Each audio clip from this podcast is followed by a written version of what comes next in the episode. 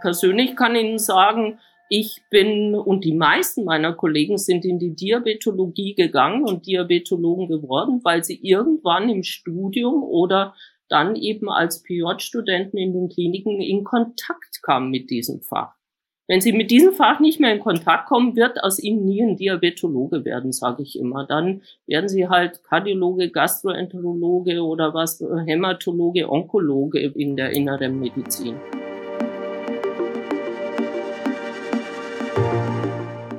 Roton Diabetologie, der Podcast für ExpertInnen. Hier wird alles besprochen, was mit Diabetes zu tun hat.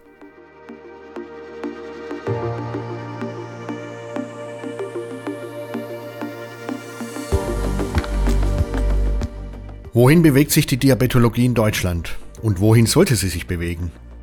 Welche politischen Handlungsfelder ergeben sich 2023? Welche großen und wichtigen Themen bewegen die Deutsche Diabetesgesellschaft? Wie soll man die großen Herausforderungen angehen? Lehrstühle, Nachwuchs, Praxisabgaben, Schnittstellen. Darüber reden wir heute in Oton Diabetologie mit Frau Professor Monika Kellerer vom Marienhospital in Stuttgart. Sie ist Vorstandsmitglied der Deutschen Diabetesgesellschaft. Frau Professor Kellerer war übrigens die erste Frau als Präsidentin der Deutschen Diabetesgesellschaft. Noch ein Hinweis für unsere Hörerinnen und Hörer. Wir zeichnen diese Folge am 21. Dezember 2022 auf. Mein Name ist Günter Nuber. Ich bin genau wie mein Kollege Jochen Schlabing Medizinredakteur der Matrix Deutschland. Zum Beispiel arbeiten wir beide gemeinsam an der Diabeteszeitung. Hallo Jochen. Hallo Günther und wir wünschen allen Zuhörerinnen und Zuhörern ein frohes neues Jahr.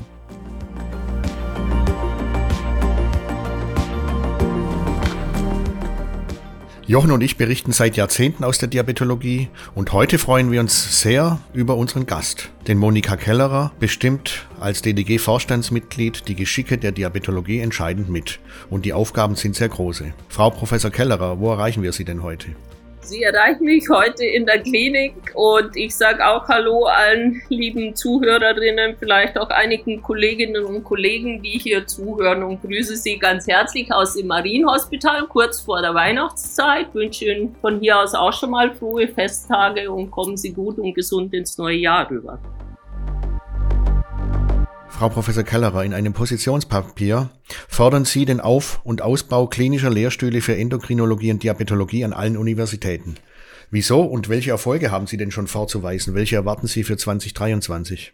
Ja, dieses gemeinsame Positionspapier mit der Deutschen Gesellschaft für Endokrinologie und mit dem DZB zusammen also das ist ja nicht mehr ganz neu. Das war in der Zeit meiner Präsidentschaft entstanden vor drei Jahren jetzt.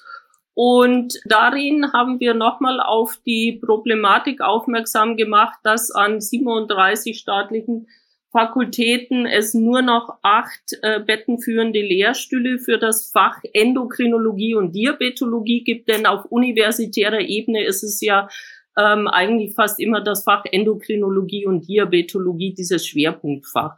Das ist aus unserer Sicht viel zu wenig, also acht von 37 Fakultäten. Wenn man denkt, Diabetes ist eine Volkskrankheit, wir gehen ja heute von 8,5 Millionen bekannten Menschen mit Diabetes in Deutschland aus. Die Dunkelziffer ist da noch gar nicht mit eingepreist. Dann ist das für uns einfach nicht akzeptabel, dass es an über 30 Fakultäten in Deutschland keinen Lehrstuhl für so eine wichtige und große Volkserkrankung gibt, ja.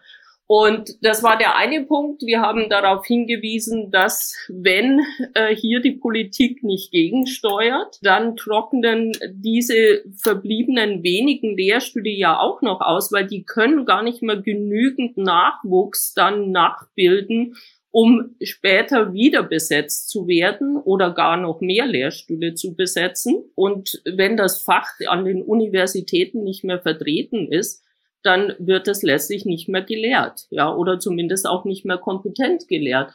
Und stellen Sie sich einfach mal vor, Sie sind Medizinstudent oder Medizinstudentin. Sie sind an einer Fakultät, wo keine Endokrinologie und Diabetologie weder stationär noch ambulant vielleicht vorhanden ist dann werden Sie kaum als Studentin in Ihrem PJ, wenn Sie das dort machen in, an so einer Uni, ähm, mit diabetologischen oder endokrinologischen Erkrankungen oder mit entsprechenden Kolleginnen und Kollegen und Experten in Verbindung kommen. Und ich persönlich kann Ihnen sagen, ich bin und die meisten meiner Kollegen sind in die Diabetologie gegangen und Diabetologen geworden, weil sie irgendwann im Studium oder dann eben als PJ-Studenten in den Kliniken in Kontakt kamen mit diesem Fach. Wenn Sie mit diesem Fach nicht mehr in Kontakt kommen, wird aus Ihnen nie ein Diabetologe werden, sage ich immer. Dann werden Sie halt Kardiologe, Gastroenterologe oder was, Hämatologe, Onkologe, wenn in der inneren Medizin. Das war das Thema, ein, äh, auf das wir im Schwerpunkt hingewiesen haben. Wir brauchen wieder mehr Lehrstühle, selbstständige Lehrstühle an den deutschen Fakultäten man kann jetzt natürlich fragen, ja, warum selbstständige Lehrstühle? Ich persönlich bin der Überzeugung, dass das schon ein wichtiger Punkt ist, dass die Endokrinologie und Diabetologie unabhängige, selbstständige und durchaus auch bettenführende Lehrstühle haben muss an den Fakultäten, denn wenn das Ganze nur auf Oberarztebene betrieben wird, ja, dann kriegt so ein Fach auch einen ganz anderen Stellenwert, wie beispielsweise große internistische Fächer, wo vorne, ich sag mal, große Lehrstuhlinhaber mit großen Abteilungen sind. Das ist dann für einen, sage ich mal, einen jungen Studenten oder auch einen jungen Assistenz als durchaus ein Signal, na ja, schau, was du werden kannst, wenn du in das Fach gehst. Aber in der Diabetologie und Endokrinologie, da ist ja Maximum das Ganze nur noch als Facharzt oder Oberarzt besetzt, ja. Also da muss man durchaus sagen, solche Strukturen setzen ja auch Signale für den Nachwuchs und das ist ja durchaus kein gutes Signal für die Diabetologie und Endokrinologie, wenn sie dann nicht ein selbstständiger, ähm, eigenständiger Lehrstuhl ist. Ja wenn es nicht auf diesem Niveau angesiedelt ist. Vielen Dank, Frau Professor Kellerer. Auch von meiner Seite herzlich willkommen noch einmal. Mit der AG Nachwuchs und den jungen Wilden haben wir genau zu dem Thema auch schon mal eine Folge gemacht. Wir, wir werden die in den Shownotes verlinken.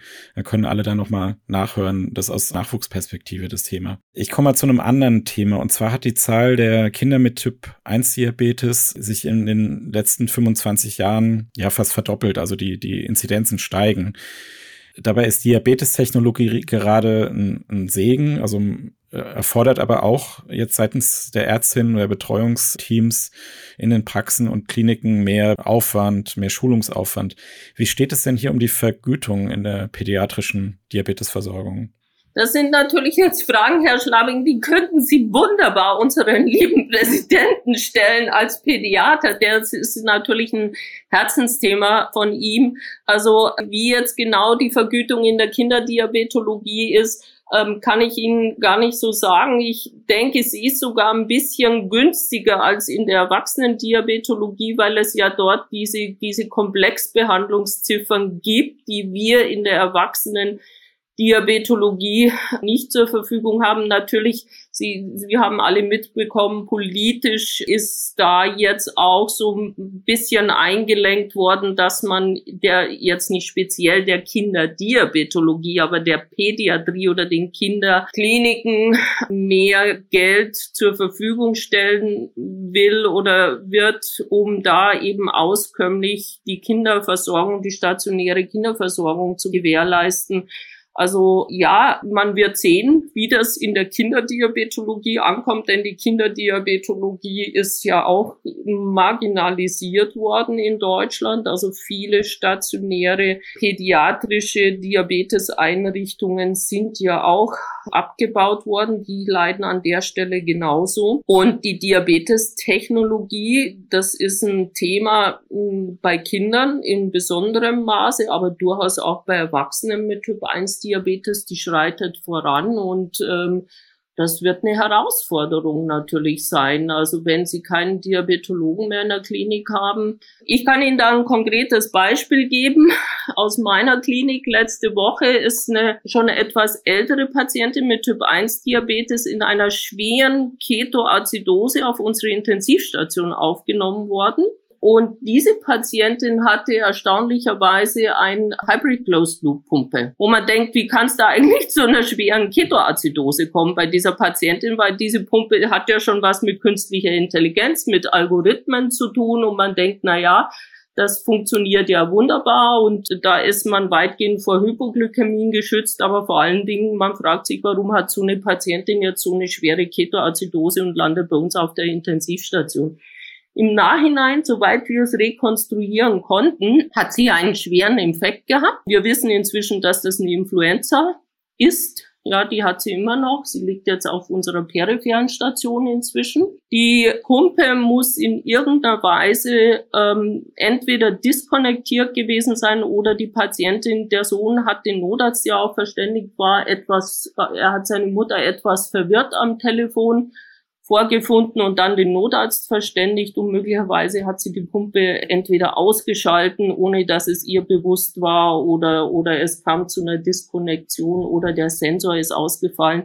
Wir können es nicht ganz genau eruieren, weil die Patientin äh, sich nicht so richtig gut daran erinnern kann, aber ich will nur sagen, solche Patienten kommen wahrscheinlich zunehmend auch in die Kliniken und das wird eine riesen Herausforderung. Die hatte ja jetzt Glück, dass sie hier ins Marienhospital gekommen ist, wo es noch eine Diabetologie gibt, wo auch drei wirklich hochqualifizierte Diabetesberaterinnen und Berater DDG vor Ort sind. Aber wenn das alles nicht der Fall wäre, dann wird das schwierig, glaube ich, ja. Wir haben ja ohnehin im Vorgespräch von Ihnen schon drei Sätze gehört zu der Situation bei Ihnen in der Klinik gerade und auch auf der Intensivstation. Also solche Zwischenfälle fehlen dann gerade noch, denke ich mir. Mhm. Apropos, nur ein Prozent der hospitalisierten Patienten haben die Hauptdiagnose Diabetes. Die Zahl ist über die Jahre offensichtlich sehr stabil. Ist das denn die ganze Wahrheit? Nur ein Prozent hospitalisierte Patienten mit der Hauptdiagnose Diabetes?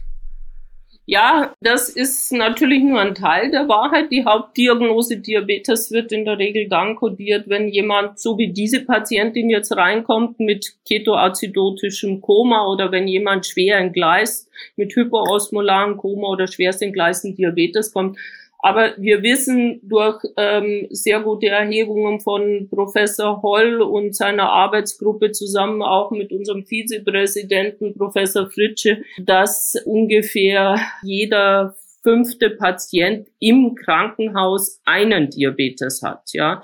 Hier ist es so, dass Diabetes nicht die Hauptdiagnose ist, sondern die Nebendiagnose, aber die Nebendiagnosen können auch relevant sein. Und dass sie relevant sind, hat ja auch die Erhebung aus der Arbeitsgruppe von Herrn Holl gezeigt, denn er konnte zumindest aus seinen Daten belegen, dass Patienten auch mit Nebendiagnose Diabetes eine höhere Sterblichkeitsrate im Krankenhaus haben und auch eine längere Liegedauer im Krankenhaus haben. Also man kann sagen, auch die Patienten mit Diabetes als Nebendiagnose, und das ist immerhin jeder fünfte, wenn man über alle Abteilungen im Krankenhaus geht, dass diese Patienten ganz generell ein schlechteres Outcome haben. Ich würde sogar so weit gehen und sagen, nach meiner Erfahrung, also der Altersschnitt bei den Patienten in meiner Abteilung, ich habe auch viel allgemeine innere Medizin dabei, die Kardiologie, die Angiologie ist mit dabei. Ich würde sagen, der Altersschnitt liegt bei uns wahrscheinlich um 70 Jahre von unseren stationären Patienten. Und bei den 70-Jährigen, da kommen wir eher auf jeden, jeder dritte Patient hat einen Diabetes mit an Bord, auch wenn er vielleicht nicht mit Diabetes kommt, sondern mit Herzinfarkt oder so. Wenn es jetzt darum geht, die angesprochenen ja, gesundheitspolitischen oder äh, wissenschaftspolitischen Rahmenbedingungen zu ändern, inwieweit fühlen Sie sich da als Fachgesellschaft DDG ausreichend eingebunden? Ich glaube, das wäre falsch, wenn irgendein Präsident oder Passpräsidentin sagen würde, die Fachgesellschaft ist ausreichend eingebunden. Ich finde, sie ist nie ausreichend eingebunden. Die Fachgesellschaften müssen viel, viel mehr eingebunden sein. Ist im Moment aber durchaus nicht ganz einfach, denn Sie wissen, unser aktuell amtierender Gesundheitsminister legt ja großen Wert darauf, alles nur über Wissenschaftler und Experten zu machen. Ähm, da gab es ja durchaus auch kritische Stimmen, dass der GKV-Spitzenverband, dass die Deutsche Krankenhausgesellschaft ja auch nicht mit am Tisch sitzen. Das wird so mehr als Lobbyismus abgetan. Da kann man natürlich, möglicherweise sieht unser Gesundheitsminister die Fachgesellschaften Lobbyisten auch als Lobbyisten. Aber ich kann nur sagen, ich verstehe es nicht, wenn ich Gesundheitsminister wäre. Das sind wichtige Informationen, die man sich aus diesen Gruppen zumindest anhören sollte. Was man dann daraus macht, ist ja immer noch eine andere Frage. Aber sich diese Information von vornherein zu versperren, weil man das alles als ja, Lobbyisten, natürlich hat jede Fachgesellschaft oder jede Organisation oder die Deutsche Kranken, jeder hat natürlich die Interessen, die man vertreten muss. Aber ich glaube, das ist eine ganz wichtige Information und Input, der von diesen Seiten kommen kann und kommt.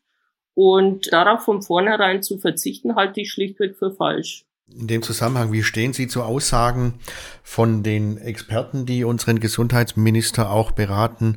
Viele Krankenhausbetten seien belegt mit Diabetespatienten, die man sehr gut und viel günstiger auch ambulant behandeln könnte.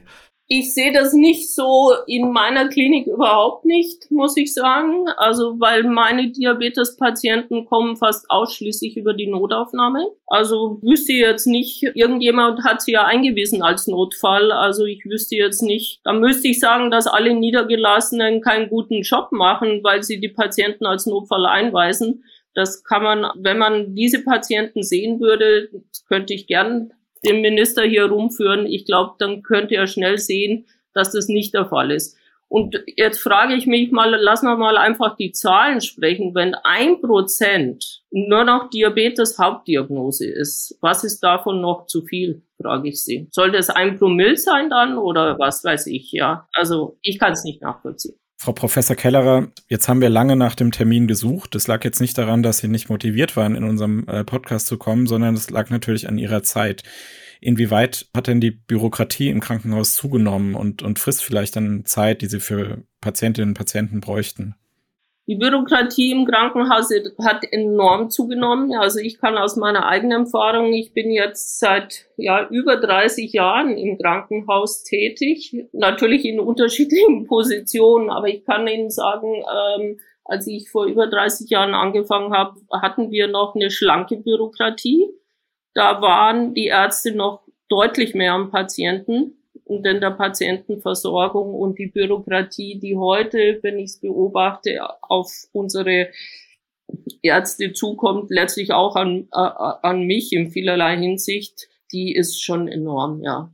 Und das frisst Zeit und man fragt sich natürlich, wir haben ja gar nicht weniger Medizinstudenten als zu meiner Zeit wo sind die denn alle und warum fehlen uns denn überhaupt, das jetzt mal fächerübergreifend gesprochen, warum fehlen den Krankenhäusern überall Ärzte? Wo sind die alle abgeblieben? Klar gehen welche vielleicht in Organisationen, gehen welche ins Ausland, aber viele kommen ja auch zum, vom Ausland zu uns noch viel mehr und trotzdem ist ein Medizinermangel. Und ich bin überzeugt, dieser Medizinermangel ist auch teilweise auch dadurch äh, hervorgerufen, weil die Zeit am Patienten nicht mehr ausreicht, weil so viel Bürokratiezeit auch da mit erfüllt werden muss. Das ist ja gefordert, weil wenn wir das und das, wir müssen ja heute, wissen Sie, als äh, ich angefangen habe, dann hat man am Patienten gearbeitet, aber Sie müssen ja heute alles, was Sie tun, dokumentieren.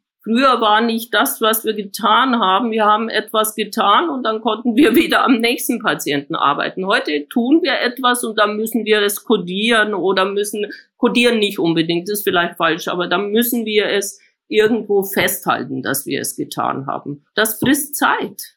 Und dann können wir erst wieder zum nächsten Patienten gehen. Dann tun wir etwas und dann müssen wir wieder es irgendwo dokumentieren, dass wir es getan haben. Das ist mühsam. Ich kann Ihnen auch sagen, jetzt in der Covid-Zeit, also für ein Land, dass sich die Digitalisierung, das glaube ich war ja auch im, im Koalitionspapier für ein Land, dass sich die Digitalisierung und das Voranschreiten in der Digitalisierung so auf die Fahnen geschrieben hat. Covid war für mich das Gegenbeispiel von Digitalisierung. Wenn man für einen Covid-Patienten fünf Bögen an fünf verschiedene Institute teilweise per Fax dann auch noch schicken muss und so weiter, da frage ich mich, in welchem Digitalisierungsland wir eigentlich aktuell leben und in Zukunft vielleicht leben wollen, ja. Nun hörten wir schon, jeder fünfte Patient in deutschen Krankenhäusern hat zumindest als Nebendiagnose Diabetes, bei den Älteren noch viel mehr unter Umständen. Das Diabeteswissen, Basiswissen teils fehlt bei den Behandelnden, teils aufgrund der Struktur, die fehlt in der Ausbildung. Äh, aber auch jeder dritte Patient mit Typ 1 Diabetes im Krankenhaus fühlt sich laut Umfragen unzureichend diabetologisch versorgt. Äh, so steht es zum Beispiel im deutschen Gesundheitsbericht Diabetes 2023. Wie begegnet Ihre Fachgesellschaft solchen Zahlen und solchen Bedenken? Ja, das ist äh, genau der Punkt. Das sind die Forderungen, dass wir sagen, wir brauchen mehr Expertise in den Krankenhäusern, jetzt mal ganz abgesehen von den Lehrstuhlthemen. Das Lehrstuhlthema ist, dass wir anfangs eingegangen sind, das ist sehr, sehr wichtig für die Medizinerausbildung und damit junge Studenten überhaupt noch in Kontakt kommen mit diesem Fach. Und äh, wer nicht in Kontakt kommt mit dem Fach, wird später auch niemals Diabetologe werden. Da bin ich überzeugt davon.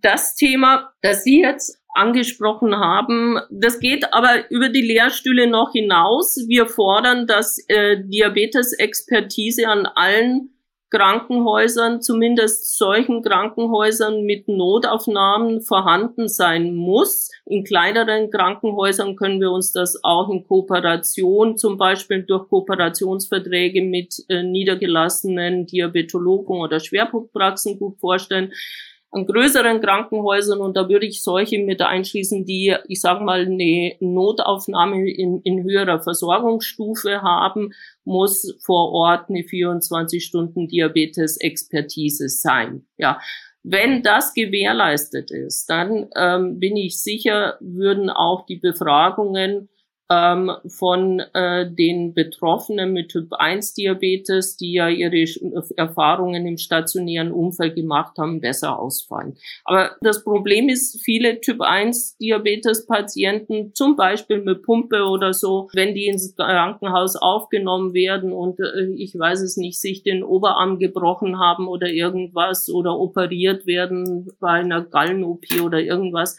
dann wird ihnen als erstes mal die Pumpe weggenommen genommen, weil sich im Haus sowieso kein Diabetologe ist und da mit Pumpe irgendwelche Erfahrungen hat. Teilweise wird das Insulin ganz pausiert bei älteren Menschen mit Typ 1 Diabetes, weil man fälschlicherweise annimmt, dass es Typ 2 Diabetes Patienten sind.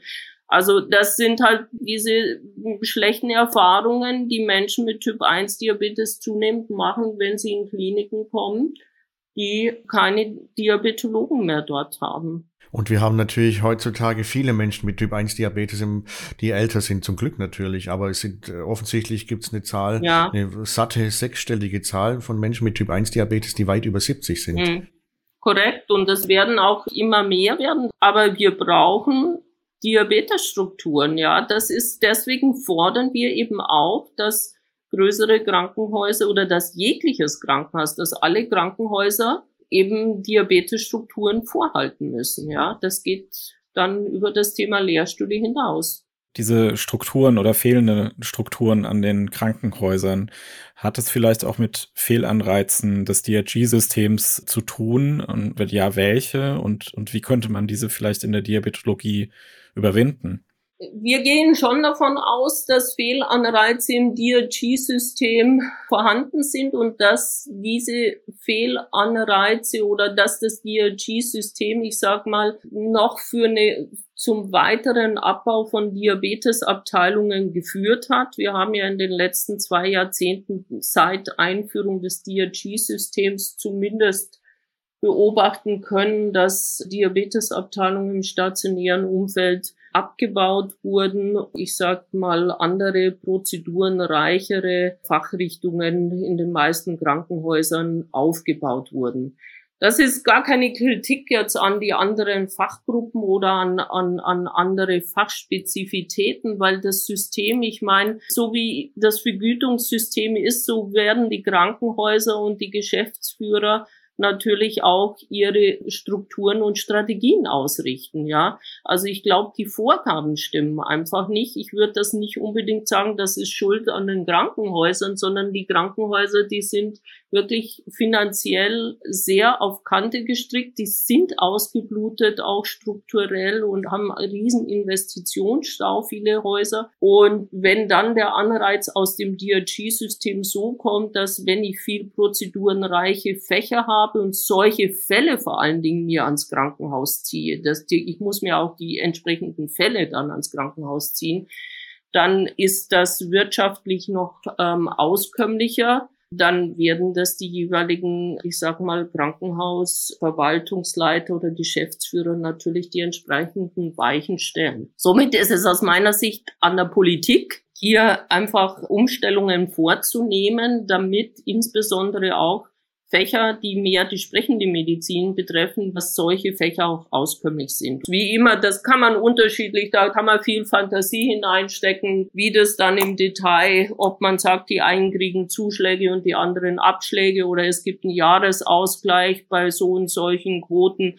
Das weiß die Politik sicher besser umzusetzen als ich dann. Ja, es muss nur der Wille da sein.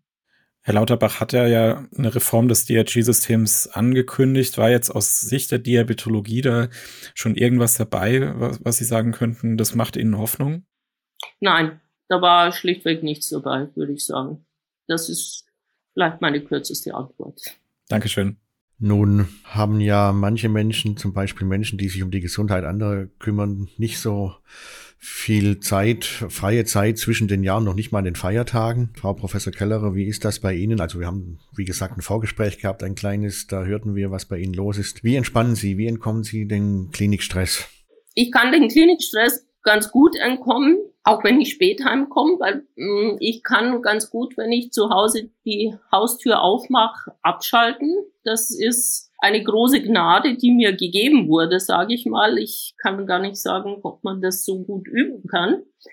Man kann sicher üben, aber ich würde sagen, es ist eine Gnade, die mir gegeben wurde. Und dann äh, versuche ich ähm, abzuschalten in der Natur am besten, indem ich mich bewege. Ich bin aber jetzt nicht so ein Sportfreak und sonst was. Ich gehe am liebsten flott und schnell spazieren und habe die Augen und Ohren offen in der Natur und kann dabei gut entspannen.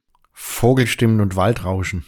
Genau das. Und sich dann auch noch bewegen im Wald. Und, und auch noch die gute Waldluft. Also mit allen mhm. Sinnen kann man das ja machen. Mhm. Sehr schön. Wenn Sie eine Musik-CD mitnehmen könnten auf eine Insel oder in eine hoffentlich nicht wieder stattfindende Quarantäne, was wäre das für eine CD? Also sagen wir, wenn man auf der Insel ist, ist eine schöne Musik ja schon das Meeresrauschen, ja. Da braucht man oft gar nicht Musik hören, aber wenn ich jetzt eine Musik zum Entspannen hören wollte, was ich im Urlaub gar nicht so brauche, ganz ehrlich, weil da entspanne ich ja, also da finde ich Ruhe ist auch eine schöne Musik, um es mal so zu sagen, ja. Und wir sind ja eine, eine Welt, wir haben ständig Stimmen, wir haben ständig Lärm, wir haben ständig irgendwelche Töne um uns rum, ja. Und ähm, ich finde, Ruhe ist, ähm, das ist was ganz Wichtiges. Ja, macht den Kopf auch frei und so weiter. Ich muss auch nicht immer Musik dann hören und so weiter. Also Ruhe oder Naturgeräusche. Aber wenn ich, ich sage jetzt mal eher so an einem wirklich sehr stressreichen Tag entspannen möchte zu Hause, finde ich zum Beispiel Renaissance-Musik sehr schön. Ich mag auch Palestrina sehr gerne. Also das ist Musik, wo ich entspannen kann, aber ich höre auch durchaus modernere Musik oder oder, oder klassische Moderne, auch Jazz, ja. Also von dem her, da bin ich relativ offen. Und welches Buch wäre es, wenn Sie eines wählen müssten? Oder sind es lieber keine Gedanken oder Gedanken ohne Bücher? Bücher kann ich jetzt nicht ein spezifisches Buch empfehlen, was ich lesen würde oder wo ich jetzt sage, das würde ich in jedem Fall mitnehmen. Ich habe viele Bücher gelesen. Ähm, was ich mir demnächst mal wieder vornehme, ist ähm, Stefan Zweig zu lesen. So, ähm, wir nehmen die äh, Folge heute, wie gesagt, drei Tage vor Weihnachten auf.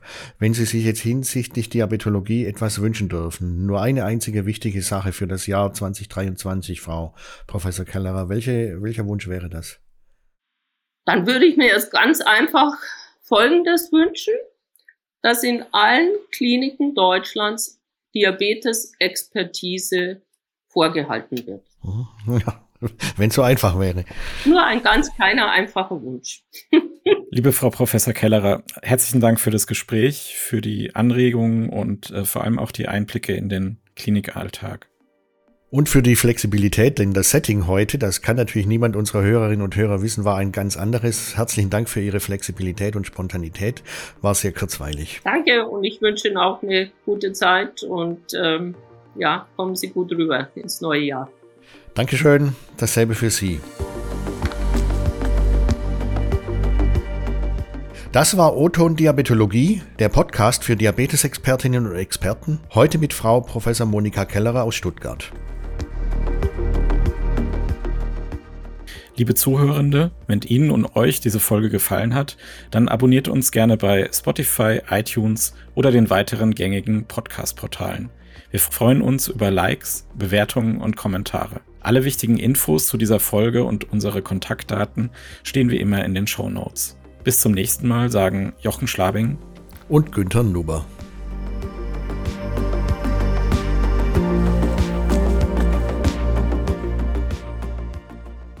Das war O-Ton Diabetologie, der Podcast für Diabetesexpertinnen.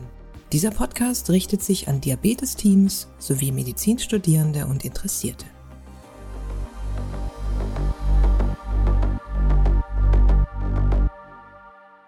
Dies ist ein Produkt der Matrix Group.